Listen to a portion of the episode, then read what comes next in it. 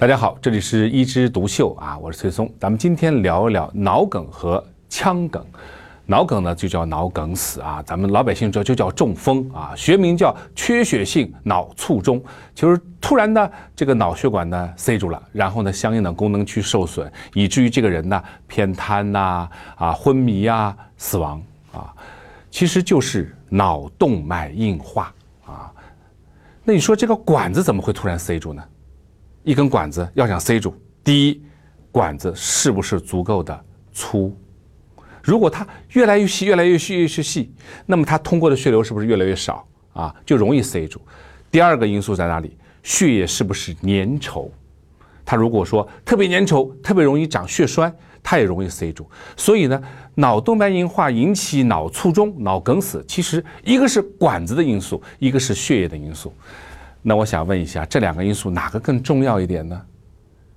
在我接触的很多病人当中呢，他们都认为血粘度高是最主要的，所以呢，我们要吃黑木耳啊，吃各种各样的活血的药啊，来把什么，来把这个血粘度降低。可是医生啊，恰恰最关注的是这个管子的本身。你想，这是本质啊。你用一年，和用十年。和用六十年、用七十年，这个管子能一样粗吗？当然不一样，对不对？然后呢，它的管子呢越来越细，越来越细，越来越细。当你细到一定的程度的时候，这个血块啊还容易塞住。如果它比较粗的时候，到血流很快的时候，其实不容易塞住。医生呢更关注于这个动脉是不是狭窄，第二才关注这个血液是不是足够的稀薄，可以什么通过这个地方。那为什么会狭窄呢？其实就是动脉粥样硬化啊！我在前几期的这个节目当中也谈到过动脉粥样硬化，最主要什么呢？就是高血压、高血脂、高血糖、抽烟等等引起的这个动脉粥样硬化。这其中最主要是什么呢？最主要就是高血压啊！可能对于心脏来说呢，血脂更重要一点；但是对于脑子来说呢，血压更重要一点。我最近不就碰到一个一个女病人啊。三十多岁，他为什么进医院呢？上压两百五，下压一百四。你说这么高的血压，他说我没症状呀，我干嘛要进来呀？劝他进医院还不肯，为什么呢？因为他怕吃药。为什么怕吃药呢？他说吃了药一辈子都得吃啊，那我不就变成了一个病人吗？这完全是个鸵鸟政策啊！就是说你不吃药，你血压两百五、一百四就不是病人了，你还是个病人，而且是一个极度危险的病人。如果你吃了药，血压能够降到正常呢，那你还是个病人，但是你是一个什么？是个稳定的病人。再追问病史，什么时候开始的呢？是怀孕的时候就开始，那时候叫妊娠高血压，对不对？其实很多妊娠高血压的人到后来都会变成高血压，但是他就不愿意承认这个事实。那么进了医院以后呢，通过我们的处理，血压降下来了，一步一步的降下来了，然后做了个 CT 一查，哎，脑子里没有脑梗，也没有出现其他问题，但是我已经看到了动脉粥样硬化的一些痕迹。大家注意了，是三十多岁啊，三十多岁动脉粥样硬化了，那到六十岁呢，七十岁呢，真是保不定那时候出现了脑梗死。所以呢，在所有的这些危险因素里面，最主要的要把血压管好，这样才能延缓什么脑动脉的硬化。延缓了脑动脉的硬化呢，脑动脉就不会长期的受到这些干扰因素的影响。以后呢，它不会什么，不会狭窄，不会狭窄以后呢，血栓就不容易什么塞住。那第二步就像我们说的，哎，我们保健一点啊，吃点这个呃黑木耳啊，或者平时有丹参片啊、银杏叶片啊，干嘛呢？疏通嘛，啊，这是活血，是在这个基础上才能够起作用。那么，如果说真的得了脑梗以后，一般什么表现呢？大家能够知道的，当然就说，哎，偏瘫。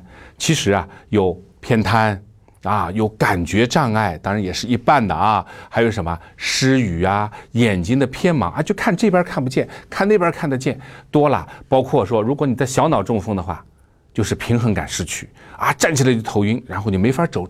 走这个直线啊！如果你在有些特殊的地方出现脑梗的话呢，那可能出现哎眼睛瞎掉，或者呢出现原始反射啊，就是那种强卧啊啊蹬腿啊，很多很多很多的表现，就看你在不同的脑子的功能区。所以医生一看你这个样子，哦，大概是哪里的脑梗。什么办法能够阻止出现那么多残废的、留下残疾的中风后遗症呢？一个字儿，时间。时间就是脑细胞，时间就是恢复。多长时间？中风病人从起病到开始我们的特殊治疗，不能超过三小时，最多最多不能超过四点五个小时。为什么？超过这个时间，我们再用药，第一效果达不到，第二副作用大。用什么药呢？就是用溶血栓的药。啊，所以现在在全国在推广什么？叫中风基地，也就是每一个医院啊，这些基地医院它都有一个小组，这个小组的人呢，他从神经科病房到急诊，他是绿色通道，一旦来了一个中风的病人，马上评估他现在的功能状况啊，然后问病史，时间够不够，然后有没有并发症，没有的话赶紧上溶血栓的药，很多人因此完全恢复，不会留下后遗症。当然，也有风险。为什么？溶血栓的药它是个很霸道的活血药，对不对？它能把血栓给你冲开。那么冲的过头是什么毛病？出血。出血其实也是很风险很大的，就是脑溢血嘛，对不对？也会出现死人。什么情况下最多见的脑溢血呢？大于四点五小时。这时候脑子已经软化了，已经梗死的部位已经开始坏死了，再去溶栓的话，容易脑出血。所以我们一定要在越早越好。那么讲了这么多的脑梗，咱们再讲讲腔梗，就是很多咱们在报告上说，哎呀，基底节区多发性腔息灶啊，很多人看了以后就非常的害怕。医生啊，我多发脑梗了，怎么怎么办？我说你有什么感觉没有？没有啊，没有你怕什么呀？那那不是上面写了已经腔梗了吗？啊，我告诉你，腔梗不等于脑梗，这是第一句话，什么意思？我们脑梗呢是血管逐渐逐渐的硬化狭窄，然后血栓堵住以后形成的一个毛病。而腔梗呢，它没有血栓，但是，但是这个血管本来只有两到四个毫米粗，当你动脉硬化的时候呢，这个管腔呢，由于它的内壁增厚，它一点一点一点一点的，怎么就闭掉了？也就是它的血流不能通过了，这个慢性的闭塞以后呢，它周围的这个脑组织啊，就会由于营养不良，一点点软化，形成一点点小的这个软化灶，我们叫腔隙。腔隙就是小嘛，腔隙性的软化灶，它是动脉粥样硬化。你动脉不硬化的话，它怎么会慢慢的闭掉呢？但是它没有血栓啊，所以四分之三以上的腔梗是没有任何症状的。只有在通过做 CT 的时候扫描的时候发现，而且开个玩笑，以前我们的 CT 就好比放大镜啊，它能看到的东西有限。现在我们的 CT 核磁共振那就是显微镜啊，只要有一点点的问题都给你看出来了。这样呢，碰到很多老年人，我们中国特别是上海已经是老龄化社会了，八十岁不稀奇，对不对？去做一个 CT 核磁共振，说哎呀有腔梗，这真的不稀奇。它仅仅能提供你的是什么？你已经动脉粥样硬化了，你应该好好的注意，要调节自己的血脂，调节自己的血糖，控制自己的血压，并且呢，要吃一点活血的药了。这些是可以提醒的，但是千万不要什么呢？啊，非常惊慌啊！因为什么呢？觉得啊，我已经脑梗了，我已经梗过了，不一定啊。脑梗一般是比较大的动脉塞住了，引起了一片的。一大片的问题，然后呢引起了功能障碍，而腔梗呢仅仅是什么小动脉硬化以后引起的局部的小问题，一般不会有问题。